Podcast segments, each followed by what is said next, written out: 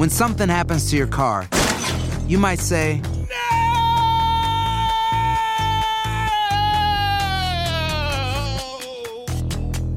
My car. but what you really need to say is something that can actually help. Like a good neighbor, State Farm is there. And just like that, State Farm is there to help you file your claim right on the State Farm mobile app. So just remember, like a good neighbor, State Farm is there. State Farm, Bloomington, Illinois. Boost Mobile tiene una gran oferta para que aproveches tu reembolso de impuestos al máximo y te mantengas conectado. Al cambiarte a Boost, recibe un 50% de descuento en tu primer mes de datos ilimitados. O, con un plan ilimitado de 40 dólares, llévate un Samsung Galaxy A15 5G por $39.99. Obtén los mejores teléfonos en las redes 5G más grandes del país. Con Boost Mobile, cambiarse es fácil. Solo visita boostmobile.com. Boost Mobile, sin miedo al éxito. Para clientes nuevos y solamente en línea, requiere AroPay. 50% de descuento en el primer mes requiere un plan de 25 dólares al mes. Aplican otras restricciones. Visita boostmobile.com para detalles. Hay gente a la que le encanta el McCrispy y hay gente que nunca ha probado el McCrispy. Pero todavía no conocemos a nadie que lo haya probado y no le guste. Para pa pa pa. Cassandra Sánchez Navarro junto a Catherine Siachoque y Verónica Bravo en la nueva serie de comedia original de VIX, Consuelo, disponible en la app de VIX ya. Este es el planteamiento.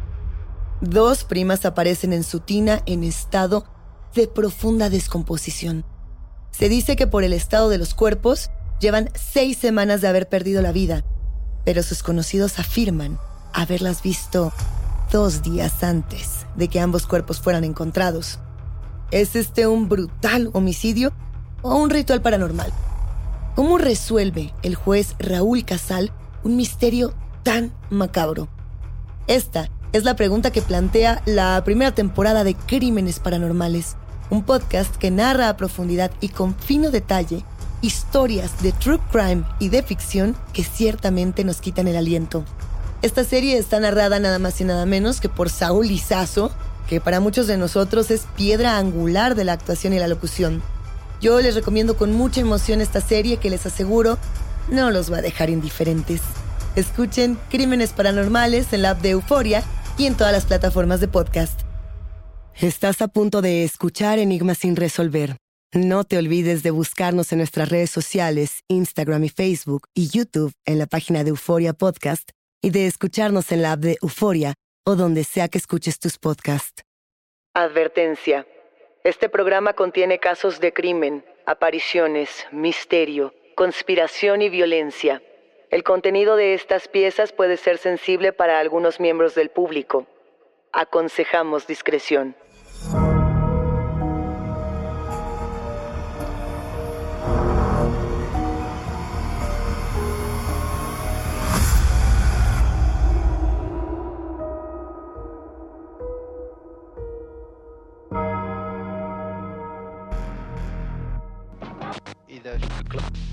Toda el área del centro de Chicago se encuentra atemorizada.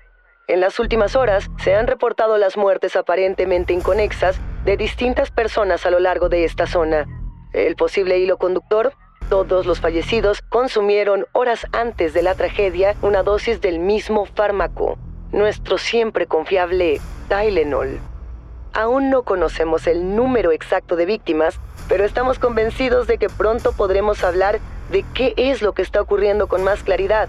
Lo único que podemos anticipar es que estamos ante lo que parece ser una masacre del Tylenol. Querida audiencia, por favor manténgase alejada de esta sustancia hasta que tengamos más información. Esta fue la noticia estelar que invadió la radio y la televisión el 29 de septiembre de 1982, el día en el que comienza el pánico causado por uno de los fármacos más consumidos de la década anterior. Enigmáticos quieren conocer la historia y las muertes causadas por el fármaco de confianza de todo Estados Unidos. Bienvenidos a un nuevo episodio de Enigma sin resolver, la masacre del Tylenol. Hoy nos vamos a adentrar en una de las carpetas de investigación más famosas y más misteriosas de todo Estados Unidos. Se trata de los asesinatos del Tylenol, una serie de muertes que aparentemente ocurren de manera espontánea e inconexa, pero que más tarde se confirma, todas suceden por el mismo motivo, la ingesta de una dosis de paracetamol. Y es que, ¿cuántos de nosotros no hemos dicho en más de una ocasión, me duele la cabeza? Y alguien nos ha aconsejado, tómate un paracetamol y ya, se te quita. Este es nuestro fármaco de venta libre de confianza. Y en la década de los años 80, antes de que ocurriera esta serie de eventos, la gente confiaba aún más en este medicamento y lo consumía enigmáticos a diestra y siniestra, aún para los malestares para los que no está prescrito.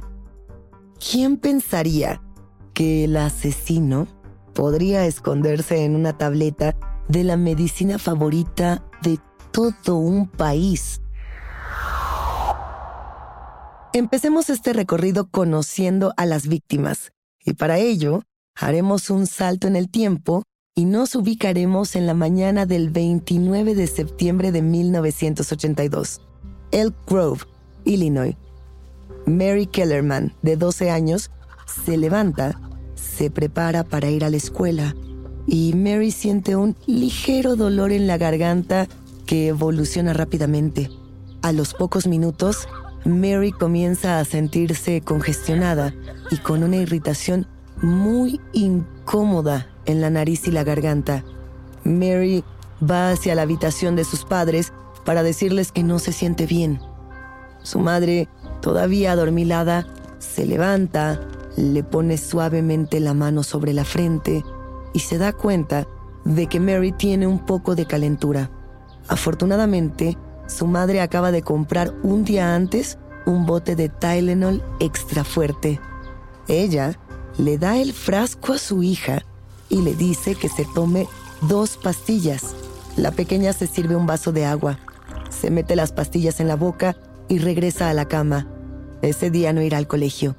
Al poco tiempo comienza a sentirse mareada, apenas si puede contener el impulso de vomitar. Se levanta otra vez y se dirige al baño. Observa su reflejo en el espejo que está frente al lavabo. Su visión se nubla poco a poco.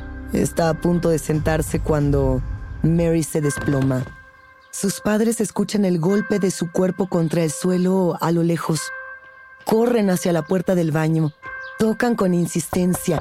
Una, dos, tres, cuatro, cinco veces. Pero Mary no responde. Su padre desesperado tumba la puerta. Mary está tirada, inconsciente. Rápidamente llaman a una ambulancia. Cuando llegan los paramédicos, Mary está en un estado de paro cardíaco. La trasladan lo más rápido que pueden a un hospital. A las 10 de la mañana, Mary ya está muerta. Mientras todo esto ocurre, a solo unos kilómetros de ahí, en Arlington Heights, Adam Janus, de 27 años, comienza a sentir la ligera sensación de un resfriado. Decide por precaución que no irá al trabajo. También es el aniversario de boda de Adam, por lo que va a la tienda a comprar un ramo de flores para su mujer y algunos ingredientes para la comida. Regresa a casa, vuelve a la cama y pasa toda la mañana reposando. Adam se levanta de la cama un momento para almorzar junto con su pareja. Antes de volver a su cuarto, toma dos pastillas de Tylenol extra fuerte. Se recuesta nuevamente para dormir. Unos minutos después, su mirada comienza a volverse borrosa el sudor baja lentamente por su frente y por su espalda. Adam se sostiene, busca algo sobre lo que pueda apoyarse un momento. Cierra sus ojos. Antes de que pueda volver a abrirlos, cae con fuerza al suelo y comienza a convulsionar.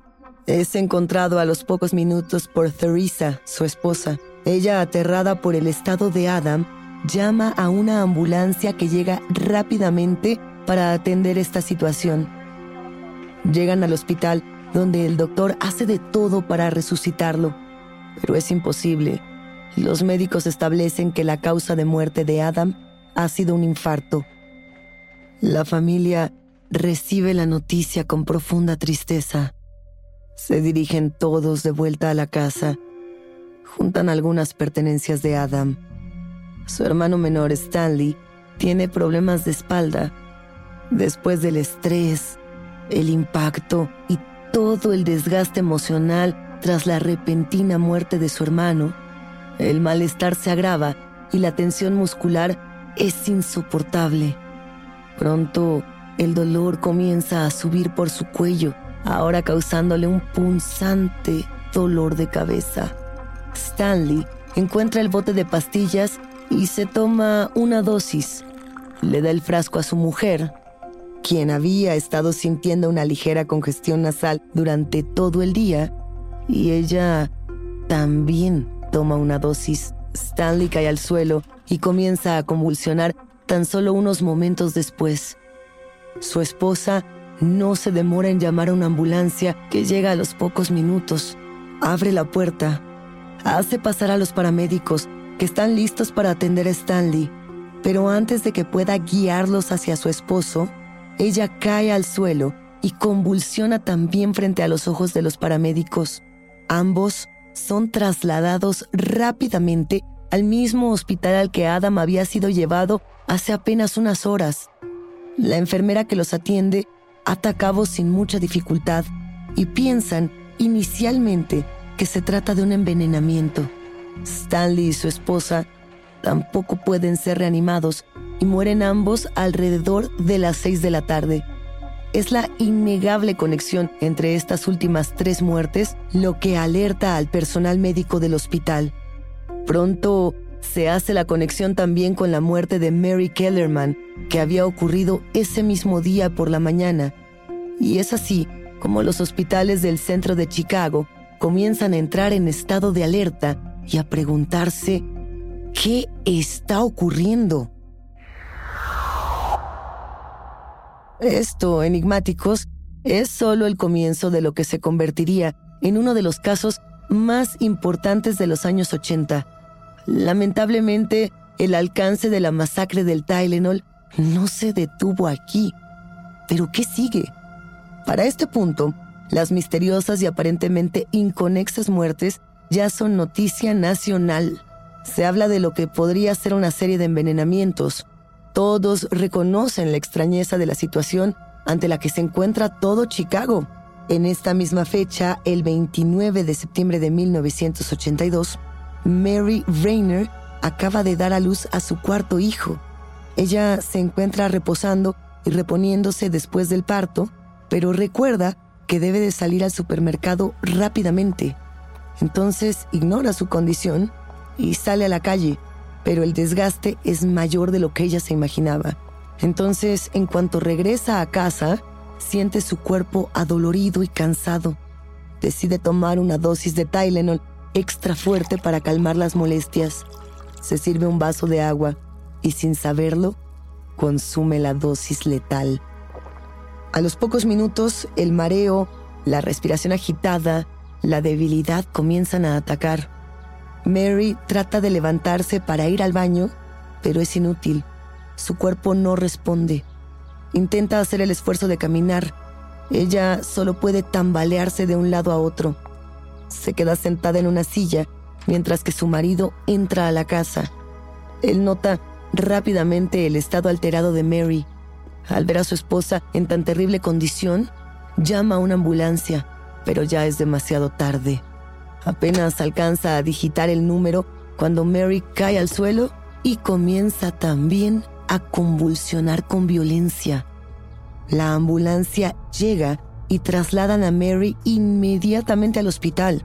Los esfuerzos por reanimarla tampoco son exitosos. Mary muere pocos instantes después. En paralelo a esto, Mary McFarland se encuentra cubriendo su turno de trabajo, pero tiene un ligero malestar que le incomoda. Seguramente imaginan hacia dónde va esta historia. Mary es una mujer precavida que siempre carga consigo unas cuantas pastillas de Tylenol, por si acaso. Toma un par y se las mete a la boca. Traga. No pasa mucho tiempo para que empiece a experimentar un fuerte mareo. Dos de sus compañeros de trabajo se percatan de que Mary no está bien. Su estado y su semblante pálido resultan inquietantes. Se acercan para preguntarle si necesita ayuda. Ella intenta decirles que no se siente bien, pero mientras intenta hilar ideas para explicar su estado, se desploma y se golpea con fuerza en el suelo, convulsiona fuertemente y muere a los pocos instantes. Ese mismo día, a las 9 de la noche, Paula Prince es capturada por una cámara de seguridad en un supermercado haciendo algunas compras. En la imagen se puede ver a Paula comprando un frasco de Tylenol. Ella es una azafata que acaba de regresar del trabajo. Va a casa, se pone cómoda, se quita lentamente el maquillaje, se cambia de ropa y se prepara para terminar su largo día con un momento de descanso. Se siente agotada, su cuerpo está exhausto. Ella va a su bolsa de compras y saca del frasco dos pastillas. Las ingiere. A los pocos momentos, su cuerpo deja de responder. Ella también convulsiona y muere completamente sola en casa. La primera persona en atar cabos enigmáticos es una enfermera llamada Helen. Es la misma enfermera que había atendido a la familia Janus. Ella le comunica su inquietud a sus supervisores, quienes le prestan poca atención y la desacreditan mientras intenta convencer a todo mundo en el hospital de que los envenenamientos están relacionados y tienen algo que ver con la ingesta de Tylenol en todas las víctimas. Lamentablemente, la teoría de Helen no es escuchada hasta que ya es demasiado tarde. Después de comparar dos de los frascos de Tylenol que habían sido recogidos de dos de las distintas escenas del crimen, los investigadores descubren un detalle que no pueden pasar por alto al hablar de esta investigación. El número de lote coincide en ambos botes de pastillas. Este número es el MC2880. Los investigadores Vacían las pastillas de ambos botes en busca de respuestas y lo que encuentran es un olor muy fuerte, parecido al de las almendras, solo que más polvoso y un tanto agrio. Las pastillas son enviadas en ese mismo instante a un laboratorio para que se les realicen las pruebas pertinentes. Y finalmente, se comprueba que estas pastillas están contaminadas con cianuro. El paso siguiente es evitar que las muertes ocasionadas por consumir pastillas infectadas continúen. Enigmáticos, yo me pregunto qué pasaría si esto ocurriera en el año 2023. Seguramente los protocolos para detectar estas pastillas serían distintos y las consecuencias serían mucho peores. Pensemos, por ejemplo, que este problema pudo haber sido resuelto con mayor facilidad. Los laboratorios de entrada posiblemente hubieran tenido conteos mucho más determinados y protocolos mucho más estrictos para lanzar estos medicamentos. Y por otro lado, la población de ahora es considerablemente mayor a la de los años 80. Hay que preguntarnos si estamos teniendo más adultos mayores, ¿habríamos tenido más muertes lamentables? No podemos pasar por alto que los fármacos son un tema absolutamente serio y la recomendación que hacemos aquí en Enigma sin resolver es no automedicarse, siempre tener un diagnóstico previo antes de ingerir cualquier sustancia. En este punto de la historia, aún no existe certeza sobre qué es lo que está ocurriendo. En el momento de las distintas autopsias, se descubre que los siete cuerpos tienen índices altísimos de cianuro, aún mayores de los que se necesitaría para provocar la muerte en un adulto. Lo primero que se cree es que estamos hablando de un error, que probablemente el laboratorio infectó accidentalmente un lote de medicina. Pero, ¿con esa cantidad de cianuro? El primer plan de acción es retirar de los anaqueles todos los botes de Tylenol hasta tener mayor información. Y es así como la compañía Johnson Johnson retira 31 millones de botes de pastillas como medida preventiva. Imaginen ese número enigmáticos, 31 millones de botes. En una rueda de prensa, el doctor Edmund Donnock lo vuelve oficial. Las pastillas de Tylenol han sido adulteradas. Lo recomendable es no consumir este medicamento hasta que se llegue al fondo del asunto. Estas declaraciones llevan a la policía al colapso todos los hogares de Chicago están paralizados ante el terror. Las llamadas en las estaciones policiales no son pocas, desde gente ofreciendo información que no llevaba a ningún sitio hasta personas preocupadas por su salud, diciendo, tomé Tylenol, ¿me voy a morir? Esa es la pregunta que más veces tienen que responder los oficiales de policía cada vez que atienden el teléfono. Para calmar a todas las personas aterradas que no paran de llamar, la respuesta generalizada es si tomó Tylenol y puede marcarnos en este momento, seguramente usted estará bien, pero el miedo colectivo no termina aquí. La respuesta del enigma está después de la pausa. When you buy a new house, you might say, Shut the front door! Winning! No, seriously, shut the front door. We own this house now. but you actually need to say, Like a good neighbor, State Farm is there. That's right. The local State Farm agent is there to help you choose the coverage you need. Welcome to my crib. no one says that anymore, but I don't care. So just remember, like a good neighbor, State Farm is there. State Farm, Bloomington, Illinois.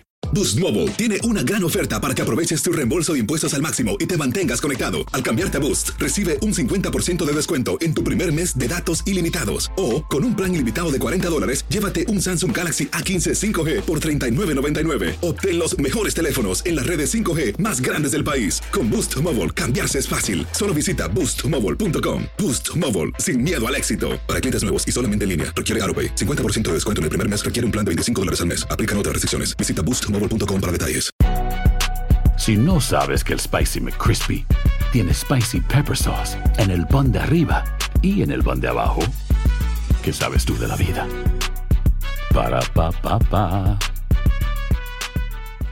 Cassandra Sánchez Navarro junto a Catherine Siachoque y Verónica Bravo en la nueva serie de comedia original de VIX, Consuelo, disponible en la app de VIX ya.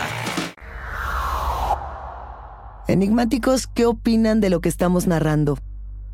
Hay algunas verdades de las que no podemos huir cuando abordamos este caso. Y es que lo que se conoce como la masacre del Tylenol es uno de los casos que más resaltan dentro de todo el crimen en Estados Unidos por un motivo muy sencillo. El arma mortal se encuentra escondida en un objeto tan cotidiano y tan pequeño e inofensivo como lo puede ser una pastilla de paracetamol. Algo que hay que decir es que estos trágicos eventos cambiaron de manera radical la forma en la que la gente consume medicamentos hasta el día de hoy. Este es uno de esos casos que marcaron un antes y un después en la historia de la sociedad americana. Imaginemos por un momento lo que esta información pudo haber provocado de forma colectiva. Pensemos en la desconfianza y la paranoia causada por un producto que estaba presente en todas las casas, en todos los botiquines de los años 80. Para este punto, y con esta sensación de desconfianza presente, todos los medios de comunicación se unen para difundir el mensaje. La recomendación es mantenerse lejos de este fármaco con el fin de preservar la vida. Incluso la alcaldesa de Chicago de aquel entonces, Jane Bartram, concede una rueda de prensa de varias horas para hablar sobre estas muertes y para pedirle a las personas que por su seguridad no consuman Tylenol, no consuman paracetamol. En un principio, todo parece apuntar a un terrible accidente dentro de un laboratorio, a lo que Johnson ⁇ Johnson responde tajantemente que en sus instalaciones nunca se trabaja con cianuro y que es imposible que el origen de las pastillas adulteradas esté en un accidente de la fábrica. Esta declaración tuvo que ser retirada por la misma compañía más adelante porque se confirmó que había algunas plantas que sí trabajaban con cianuro, pero aún así, la reacción y el plan de acción de Johnson ⁇ Johnson ante la tragedia fue tan ágil que hasta la fecha se sigue usando de ejemplo dentro de la industria farmacéutica. El subdirector de Relaciones Públicas de Johnson ⁇ Johnson, Robert Andrews, declara que la empresa está profundamente disgustada y muy impresionada por los recientes sucesos y que ya se encuentran realizando una investigación por parte de la compañía para conocer cuanto antes la verdad. Johnson Johnson intenta localizar todos los frascos de medicina con el lote MC2880. La empresa hace un llamamiento público y pide a las tiendas, hospitales y farmacias retirar los envases con este número. Como ya les comentábamos, millones de productos son retirados de circulación. ¿Se imaginan la pérdida monetaria que esto significa para un laboratorio? La venta de Tylenol se suspende temporalmente. Más tarde, este producto es puesto en el mercado de nueva cuenta, pero con algunas modificaciones significativas. Ahora, cada bote tiene una tapa con triple sellado para evitar que pueda ser manipulado. Un recubrimiento metálico parecido al de las botellas de yogur y las cápsulas además son reemplazadas por comprimidos para que su contenido no pueda ser cambiado. Y es que esta cadena de sucesos no es para menos. Ninguna medida preventiva está de más. La historia da una ligera vuelta de tuerca cuando se descubre que hay un bote de Tylenol con un número de lote distinto, el que pertenecía a Mary McFarland, la mujer que muere durante su turno de trabajo. Este frasco no tiene el lote MC2880, sino que pertenece al lote 1910MD, otro lote contaminado. Este descubrimiento lo que hace es descartar por completo la posibilidad de que estuviéramos hablando de un accidente de fabricación. ¿Por qué? Porque este lote había sido fabricado en un laboratorio distinto. Aún así, por precaución, todos los envases con este número también son rastreados y retirados de venta. Bueno, para este punto enigmáticos ya es evidente. Lo que estamos buscando es a un criminal, a una persona con nombre y apellido. ¿Por dónde empezar a buscar? Esta misma discrepancia en los números de lote demuestra que quien sea que haya contaminado las pastillas no trabajaba en una fábrica de Johnson Johnson. Este nuevo descubrimiento inmediatamente pone la atención de la investigación en las tiendas y los anaqueles. Es decir, los frascos de medicina habían sido alterados cuando ya estaban puestos a la venta y no antes. A partir de aquí, se despliega una investigación por demás compleja que lleva a las autoridades a enfrentar distintas problemáticas de las que también vamos a hablar. La policía centra su atención en las fábricas y el personal de los laboratorios de Johnson ⁇ Johnson. En un principio, están convencidos de que la mente criminal detrás de estas muertes se encuentra al interior de la compañía. Esta creencia se esfuma rápidamente luego de que un empleado de un laboratorio descubriera que el material de las cápsulas no es resistente al cianuro. Las pastillas adulteradas comienzan a carcomerse a las 24 horas. Por la rapidez con la que este químico afecta a las cápsulas, tuvieron que haber sido adulteradas después de salir de fábrica. Este descubrimiento ocasiona la histeria colectiva dentro y fuera de los cuerpos policiales y la empresa multinacional, pero sobre todo, ocasiona un sentimiento de desorientación en las autoridades. Todas las hipótesis que se tenían se han vuelto insostenibles, una por una. Cuando pareciera que la investigación está llegando a un punto muerto, ocurre algo inesperado que hace que la fe en encontrar al culpable regrese. El 6 de octubre de ese mismo año, llega lo que pareciera ser una carta de extorsión a las oficinas de Johnson Johnson. El autor de esta carta dice ser el responsable de los envenenamientos y se muestra orgulloso de lo que ha hecho. Presume de lo fácil y barato que le ha resultado matar a estas personas sin mancharse las manos de sangre. Escribe que ha gastado menos de 50 dólares en matar a todas estas personas y amenaza a la empresa con seguir empleando este método para matar a más desconocidos si no le transfieren un millón de dólares a su cuenta bancaria. Algo que hay que resaltar de esta carta es que el extorsionista deja un número de cuenta escrito. ¿Quién que no desee ser rastreado proporcionaría su información bancaria con esa facilidad? Y más en Estados Unidos, donde realmente se tiene un conteo tan claro un registro de las personas que tienen tarjetas de crédito. Bueno, Obviamente este rastro no es pasado por alto. Lo primero que hacen las autoridades es buscar al dueño de esta cuenta. Dan con un hombre llamado Frederick Miller McCahey. Frederick es un hombre de edad avanzada que había heredado una fortuna de un negocio familiar. Es el dueño de la cervecería Miller. La policía está casi convencida de que Frederick no es la persona que están buscando. ¿Quién escribiría su propio número de cuenta en la tarjeta de una extorsión? Vaya, resulta muy poco probable que un heredero de la cervecería Miller esté detrás de la masacre de Tylenol. Se hace una segunda ronda de inspección a la carta. Sobre el papel están las huellas dactilares de otro hombre llamado Robert Richardson. El 13 de octubre, la policía emite una orden de arresto con cargos de extorsión. Y aquí comienza la cacería. Todo Chicago tiene a Robert en la mira. A los pocos días, las oficinas de Johnson ⁇ Johnson reciben una segunda carta. Esta vez está escrita en un tono bastante amenazador, y es que esta incluye una amenaza de muerte al entonces presidente de Estados Unidos, Ronald Reagan. Al momento de la llegada de esta segunda carta, la extorsión y el millón de dólares pasan ya a un segundo plano. Esta vez el asesino demanda una reforma fiscal o dice que habrán más muertes. El pánico no hace más que crecer y llega a su punto más álgido tres días después, cuando llega una tercera carta. Solo que esta vez la carta ya no llega a las oficinas de Johnson ⁇ Johnson, sino que llega directamente al diario Chicago Tribune. Cuando esta carta es abierta, todo mundo se lleva una sorpresa. A diferencia de las primeras dos, en esta podemos apreciar un intento del asesino por limpiar su nombre.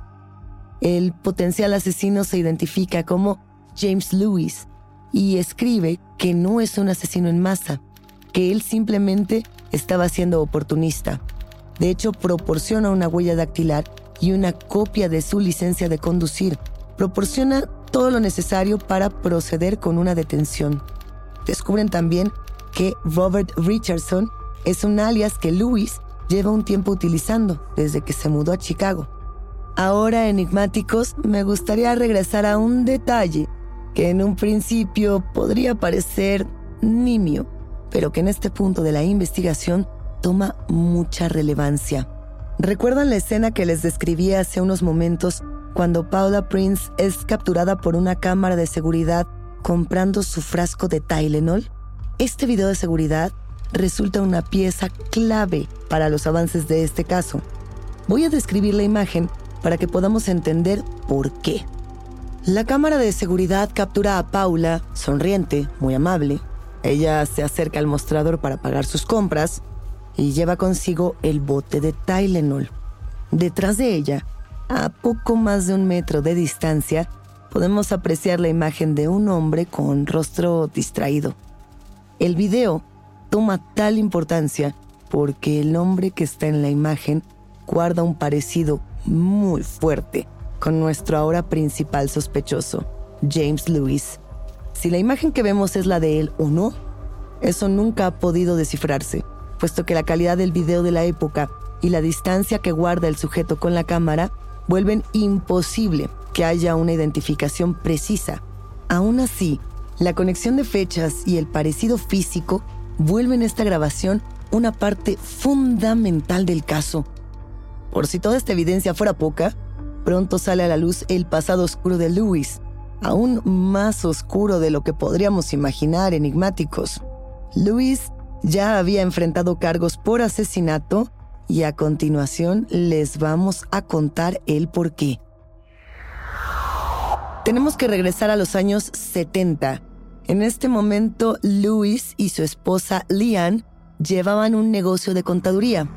Luego de la desaparición de un antiguo cliente suyo llamado Raymond West, la policía investiga la propiedad del desaparecido y encuentran una silla completamente cubierta de sangre una cuerda blanca desgastada, también manchada de sangre, una bolsa plástica que en su interior llevaba el peluquín y los lentes de Raymond West, junto con una sábana empapada, también de sangre.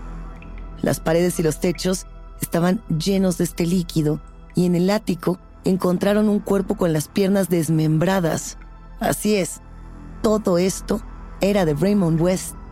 Mientras se buscaba más evidencia, encontraron un cheque a nombre de James Lewis. La policía lo localizó rápidamente y le pidieron que les mostrara su auto. En la cajuela encontraron bolsas plásticas iguales a las que habían en casa de Raymond, una cuerda blanca, un maletín lleno de papeles que pertenecían a Raymond y por si fuera poco, la chequera del fallecido de la que había sido cortado el cheque previamente encontrado. Antes de que siquiera pudiese comenzar el juicio, el abogado de Lewis logró detener el proceso por un pequeño detalle. Cuando lo arrestaron, olvidaron leerle sus derechos. Así de sencillo, el caso y la evidencia tuvieron que ser descartados. Y fue así como James Lewis salió impune y se mudó a Chicago, presuntamente a iniciar una nueva vida. ¿Qué opinan de todo esto? Pareciera casi obvio que estamos ante el hombre que buscamos. Esto, junto con la previa confesión de Lewis, parecen los motivos perfectos para creer que ya conocemos al culpable. A modo de dato curioso, a todas estas evidencias se le suma el hecho de que James Lewis es el autor de un libro titulado Poison, The Doctor's Dilemma, algo así como El Dilema del Doctor, el veneno. Esta pieza trata a muy grandes rasgos de un hombre que envenena toda el agua de una ciudad. ¿Le suena? Lewis es arrestado el 13 de diciembre de 1982 y al día siguiente, Lian, su esposa, se entrega a la policía. Estamos ante lo que a simple vista parece un caso resuelto, pero después de la detención, Luis cambia su historia y hace que de nueva cuenta todo se tambalee. Luis reconoce que envió las tres cartas de extorsión, pero niega rotundamente su participación en los asesinatos. Asegura que él no fue quien envenenó las pastillas y que simplemente quiso aprovecharse de la circunstancia. En algún punto, dice también que él simplemente quería incriminar a Frederick Miller porque lo consideraba un hombre deshonesto y quería que la policía lo investigara y con suerte pudiera llegar al fondo de su actividad monetaria. Pese a toda la evidencia, Luis nunca pudo ser completamente vinculado con esta serie de asesinatos, ya que no se contó nunca con evidencia de que él fuera el responsable de alterar las pastillas. Y además, su coartada era que había estado fuera de la ciudad. Nunca se pudo comprobar a ciencia cierta que esto fuera verdad, pero tampoco se pudo comprobar lo contrario. Y es así como James Lewis, una vez más, salió impune. Este caso se reabrió en 2009 y hasta la fecha no se tiene resolución. Aparte de la investigación contra James Lewis, se manejaron otras hipótesis, como que la misma fábrica Johnson Johnson había manipulado y distribuido los medicamentos para ocultar un error de producción, que esto era una fachada para ocultar otras problemáticas dentro de la empresa. ¿Estamos ante una matanza ocasionada por un asesino obsesionado con el veneno? ¿Es este uno de los tantos casos de empresas cuidando sus intereses más allá de cualquier otra cosa y más allá de cualquier otra vida? No sabemos cuál es la naturaleza detrás de la masacre del Tylenol. Lo único que podemos decir es que siete personas inocentes experimentaron aquel 29 de septiembre de 1982 una de las mayores catástrofes médicas de su historia y que seguimos en espera de respuestas para que las dolorosas pérdidas ocasionadas por ingerir una dosis de Tylenol no vuelvan a repetirse.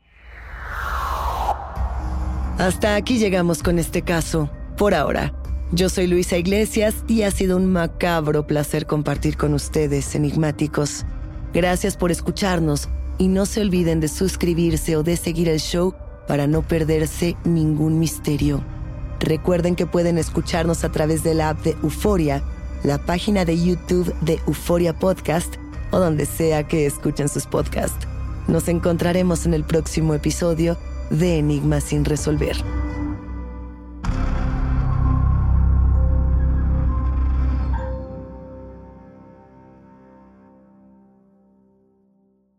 Esta es una historia real.